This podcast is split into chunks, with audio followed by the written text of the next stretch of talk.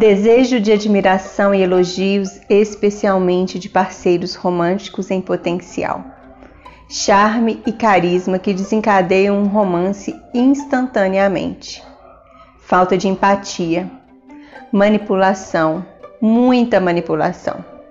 Essas são as características de pessoas narcisistas, objeto desse episódio do nosso podcast.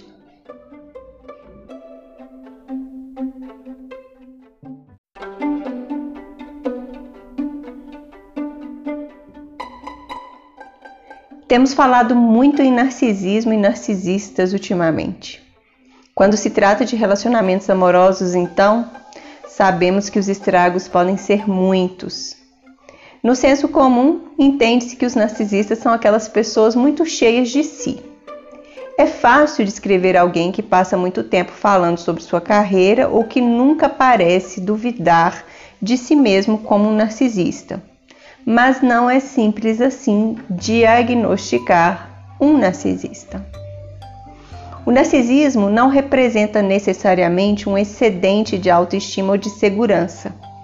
Mais precisamente, engloba uma fome de apreciação ou admiração, um desejo de ser o centro das atenções e uma expectativa de tratamento especial, pois se percebem como superiores aos demais. O certo é que o narcisismo é um espectro e não uma categoria específica. Isso quer dizer que não existe é narcisista ou não é narcisista, mas existem níveis, graus de narcisismo. O narcisismo é caracterizado por um senso de grandiosidade, de uma alta importância, falta de empatia pelos outros, necessidade de admiração excessiva e a crença de que alguém é único e merece um tratamento especial. Ao se ver como superior, o narcisista patológico naturalmente vê todos os outros como inferiores e pode ser intolerante com discordâncias ou questionamentos. Mas existe diferença entre narcisista e narcisista patológico. O narcisismo patológico ou transtorno de personalidade narcisista é raro. Afeta cerca de 1% da população, uma prevalência que não mudou desde que os médicos começaram a medi-la. A gente pode pensar em transtorno de personalidade narcisista quando os traços prejudicam o funcionamento diário do indivíduo. E existe um teste para isso. É o Narcissistic Personality Inventory, desenvolvido por Robert Raskin e Calvin Hall em 1979.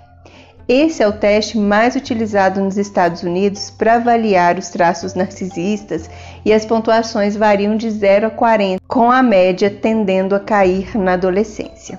Indivíduos saudáveis com pontuação um pouco mais alta podem ser percebidos como extremamente charmosos, especialmente no primeiro encontro, mas acabam parecendo vaidosos. Esses indivíduos podem ter encontros pessoais estressantes, mas ainda têm uma personalidade fundamentalmente saudável. Viver um relacionamento com um narcisista pode ser profundamente frustrante e angustiante, para dizer o mínimo. Em busca por controle e admiração, pessoas narcisistas isolam um novo parceiro de amigos e familiares, tornando-os vítimas mais fáceis. Assim, elas podem ser manipuladas e exploradas e têm sua autoestima extremamente prejudicada, o que pode levar em graus mais elevados a uma perda do senso de realidade. Evidentemente, existem muitos atritos nos relacionamentos, principalmente pela falta de empatia por parte do narcisista. Além disso, eles podem ser do contra para chamar atenção ou por se acharem superiores. Discutir com o narcisista sobre a sua ação é totalmente ineficaz. Eles nunca dão ouvidos porque eles não se importam. Então, a melhor coisa que você pode fazer é estabelecer limites e se distanciar emocionalmente. Reconheça que você pode não ser capaz de controlar seus sentimentos em relação a uma pessoa, mas pode controlar como reage a ela. Cortar os laços com um parceiro narcisista pode ser a melhor, se não a única solução. E para finalizar, é muito importante que você entenda que é quase impossível para as pessoas com transtorno de personalidade narcisista se apaixonarem de verdade e construírem relacionamentos respeitosos e de confiança. Esse foi o podcast do Sem Drama, por favor. Meu nome é Magna e eu te aguardo no próximo episódio. Até lá!